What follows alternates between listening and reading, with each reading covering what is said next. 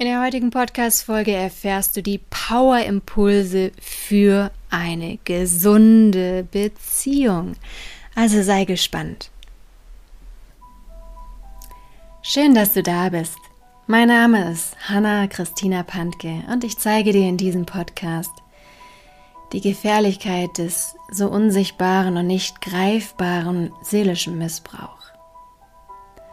Aber noch viel wichtiger, ich zeige dir Schritte daraus und wie du dir ein glückliches und harmonisches Leben erschaffen kannst. Lass uns loslegen. Dein Podcast für dein Seelenheil.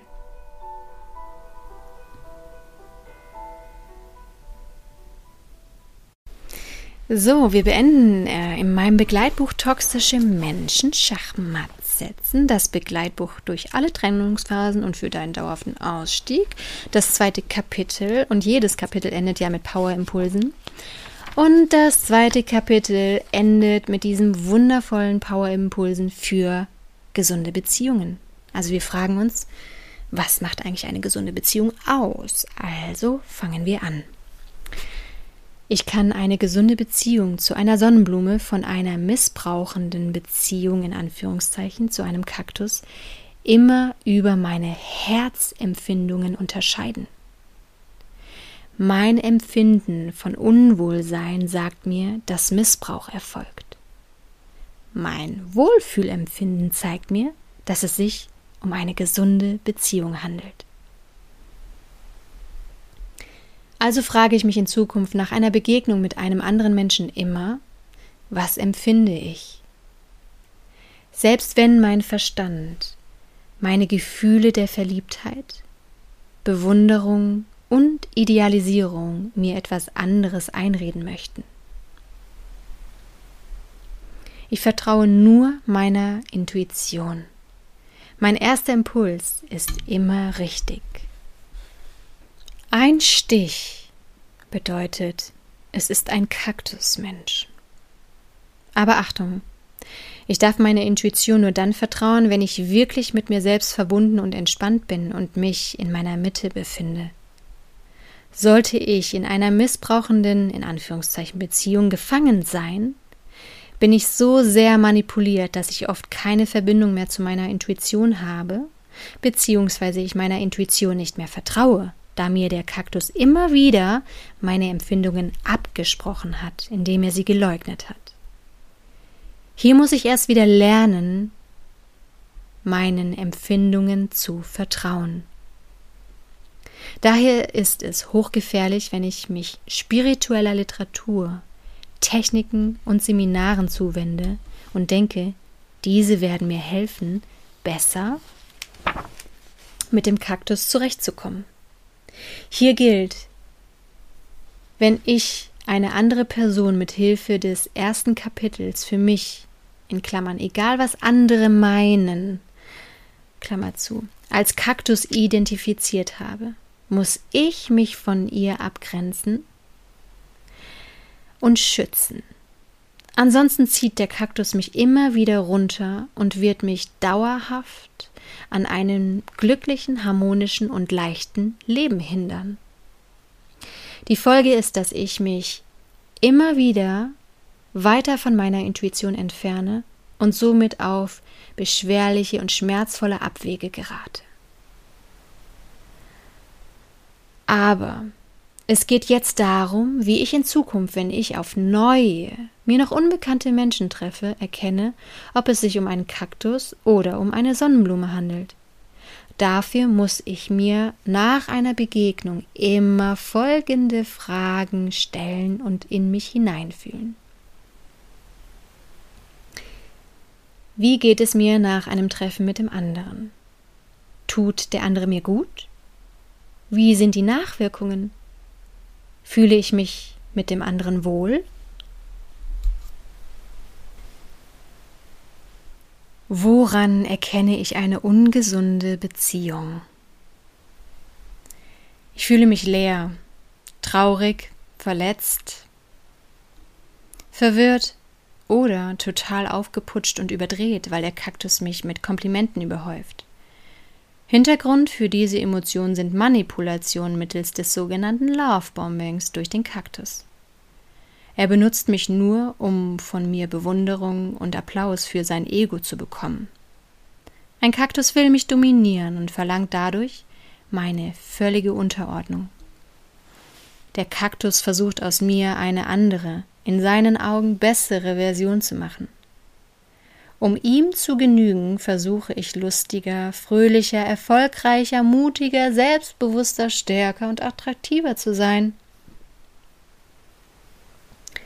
Woran erkenne ich eine gesunde Beziehung? Ich fühle mich wohl und kann einfach ich selbst sein. Ich bin leichter und unbeschwerter. Ich bin ruhiger, fühle mich beschützt und sicher.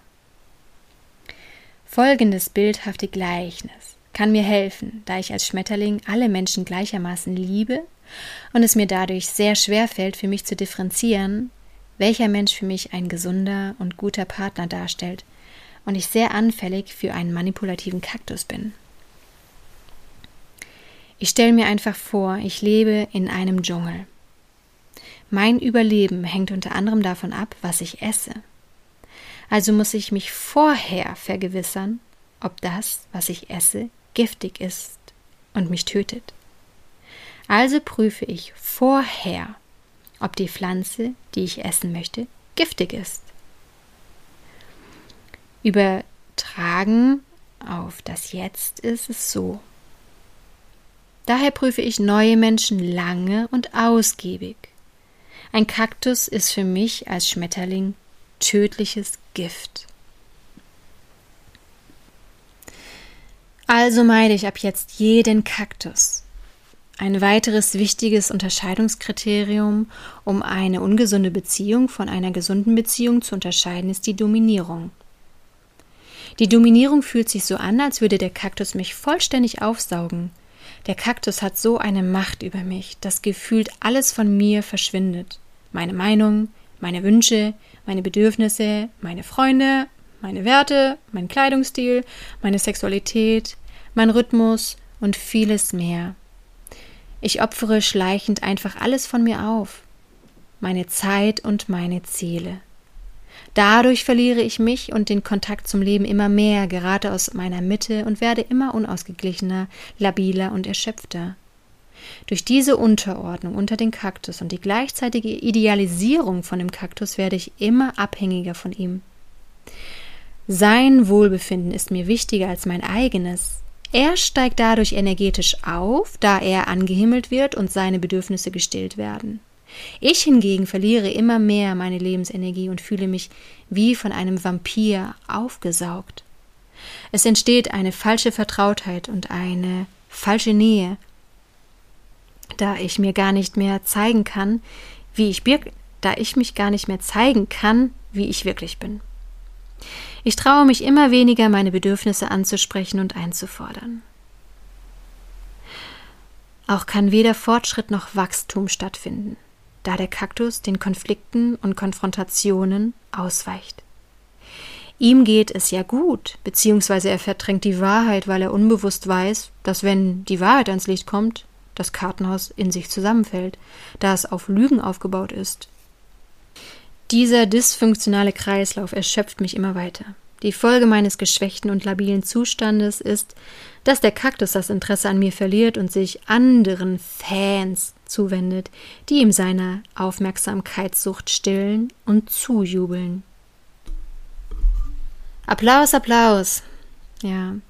Daher ist eine Beziehung mit einem Kaktus so unbefriedigend. Der Kaktus verhungert, weil er nie genug Aufmerksamkeit von außen bekommt, und ich verhungere, weil ich mich selbst aufgegeben habe und mich von einem Kaktus abhängig gemacht habe, der mir nie eine tiefe, ehrliche und loyale Beziehung bieten kann. Der einzige Ausweg aus dieser zerstörerischen Dominierung ist, entsprechend meiner Wahrheit zu handeln, zu sprechen und zu denken, und zwar genau in dieser Reihenfolge. Denn wenn ich eine neue Gewohnheit in meinem Leben etablieren will, kann ich nicht darauf hoffen, dass sich eingebrannte Gedankenmuster und Gewohnheiten allein durch positive Affirmationen verändern. Wenn ich eine gravierende Veränderung in meinem Leben erreichen will, muss ich als allererstes meine Handlungen entgegengesetzt zum gewohnten Verhalten justieren. Also, erstens neue Handlungen, zweitens neue Worte, drittens neue Gedanken. Um mich selbst aus dieser Abhängigkeit zu befreien, muss ich täglich immer wieder lernen, mich selbst und meine Wahrheit zu leben. Ich muss sofort in die Handlung kommen. Konkret bedeutet das, ich muss die Trennung und Abgrenzung vollziehen.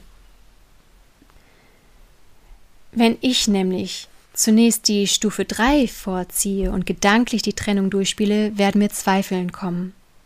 Führe ich dann noch ein Gespräch, also Stufe 2, mit dem Kaktus über eine von mir beabsichtigte Trennung wird er mich manipulieren, verdrehen und vom Gegenteil überzeugen, und ich bleibe weiter in seinem Spinnennetz voller Lügen und Leugnungen gefangen. Ihm ist es egal, dass ich leide und an der Beziehung zugrunde gehe.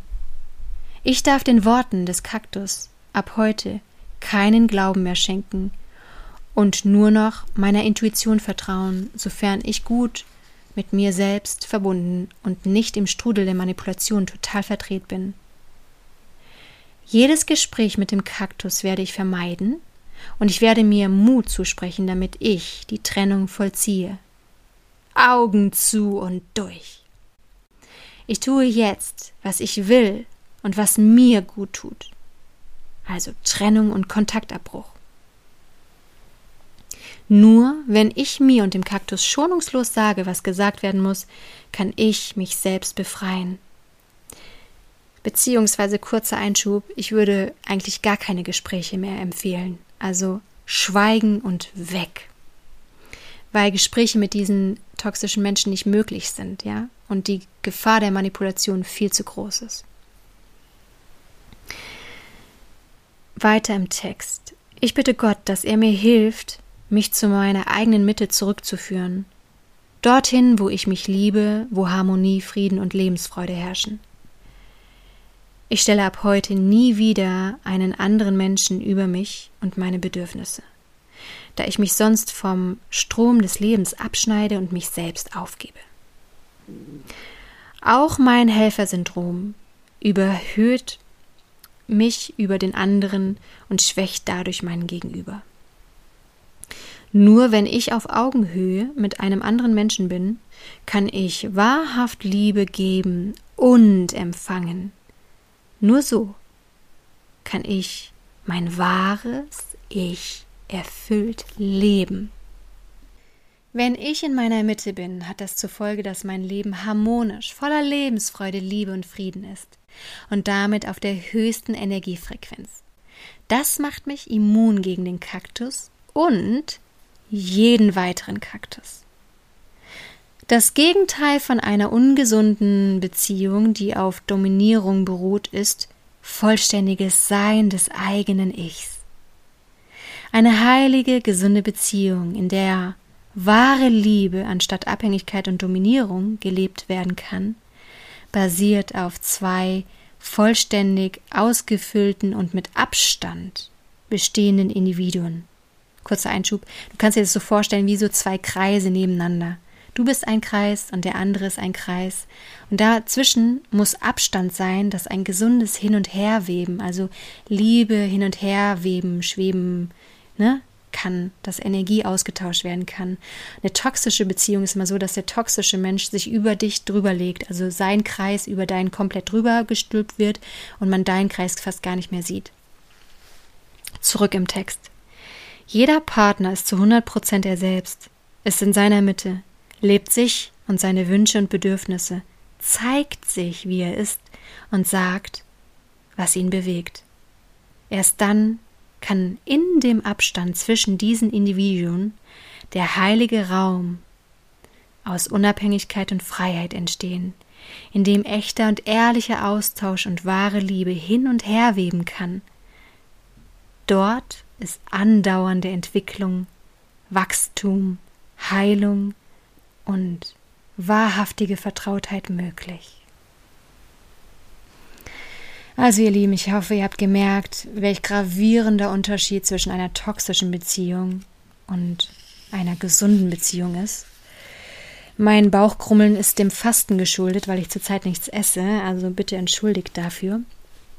Aber da heute Freitag ist, werde ich auch diese Folge mit einem wunderschönen ähm, spirituellen Spruch für eure Herzen abschließen. Es ist in dieser Sonnenstunde an dir die weise Kunde zu erkennen, an Weltenschönheit hingegeben, in dir dich fühlend zu durchleben.